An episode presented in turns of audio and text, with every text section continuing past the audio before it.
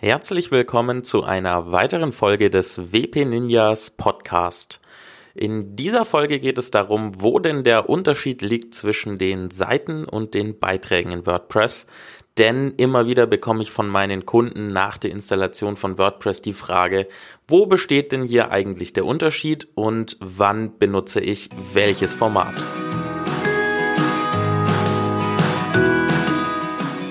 Herzlich willkommen beim WP Ninjas Podcast. In diesem Podcast dreht sich alles rund um WordPress, damit du es eigenständig und ohne Probleme für dein Online-Business nutzen kannst. Mein Name ist Jonas Siedgen und ich begleite dich auf deinem Weg zum WordPress Ninja.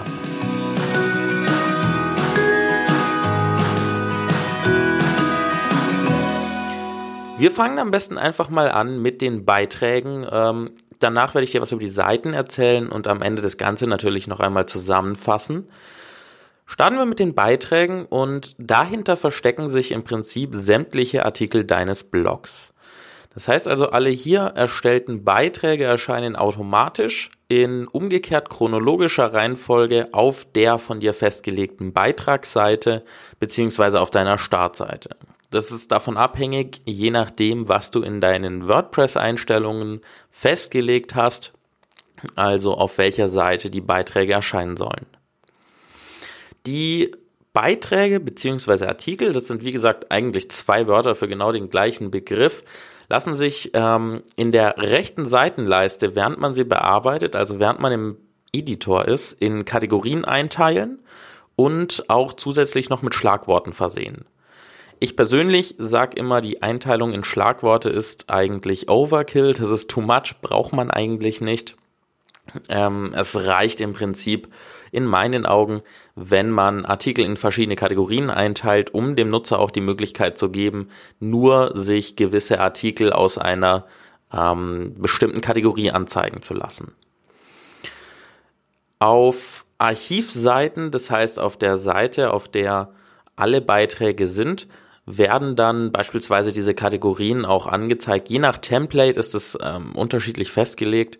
Bei mir beispielsweise auf dem Blog findet man unterhalb, also zwischen dem Beitragsbild und dem Auszug des Textes einen kleinen Badge, also so eine Art, ja, so ein, so ein kleines Element, auf dem die Kategorie draufsteht. Das hilft dann natürlich zur Klassifizierung, wozu der Artikel gehört.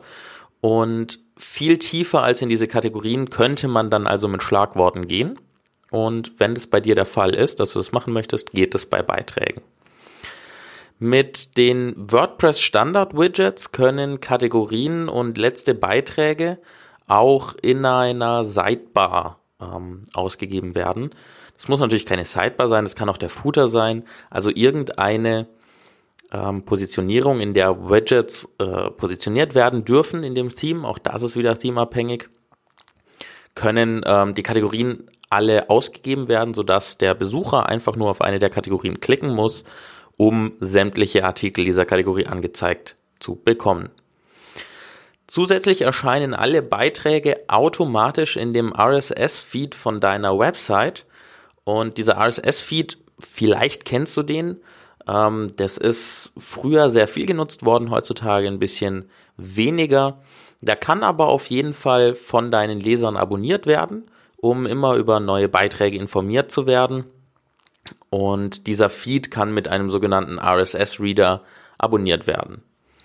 Die Beiträge werden normalerweise auch nicht in einem Menü verlinkt, denn es sind ja, wie gesagt, eigentlich die Artikel deines Blogs. Die verlinkt man nicht einzeln im Menü, wie man das bei Seiten, da kommen wir jetzt gleich dazu, macht.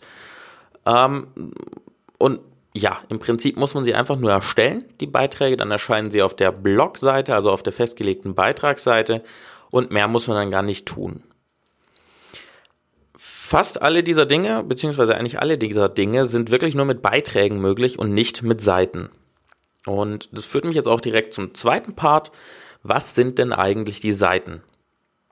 Um das mal, ja, ganz platt zu sagen, eine Seite erstellst du im Prinzip für alle Inhalte, die keine Beiträge beziehungsweise Artikel aus deinem Blog sind.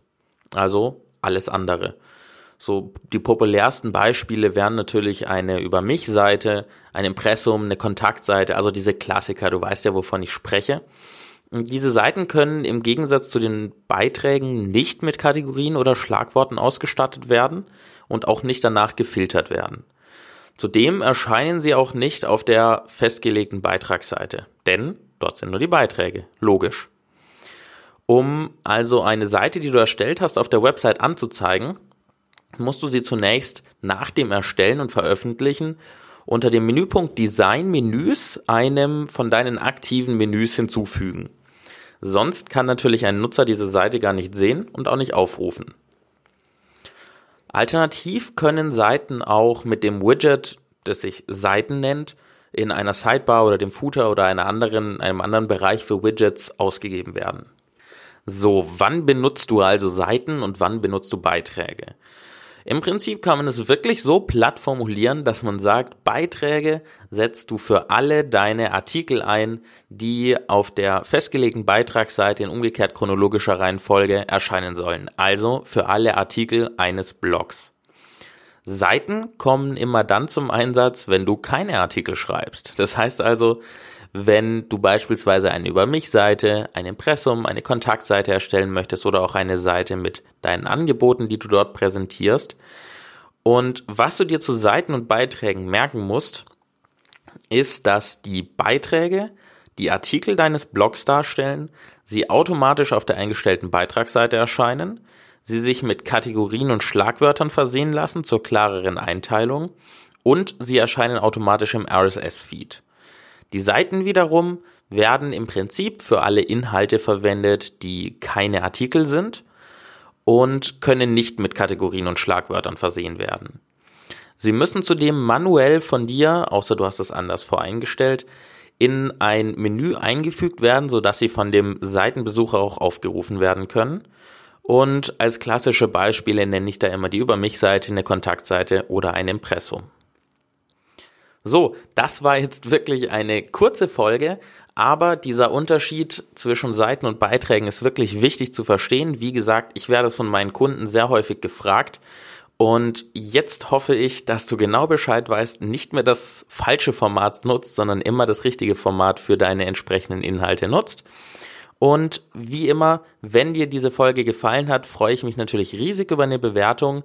Abonnier den Podcast gerne, denn es kommt immer weiter ähm, Inhalt raus. Ich werde immer weiter Folgen produzieren und wenn du ein Abo gemacht hast, wirst du immer darüber benachrichtigt.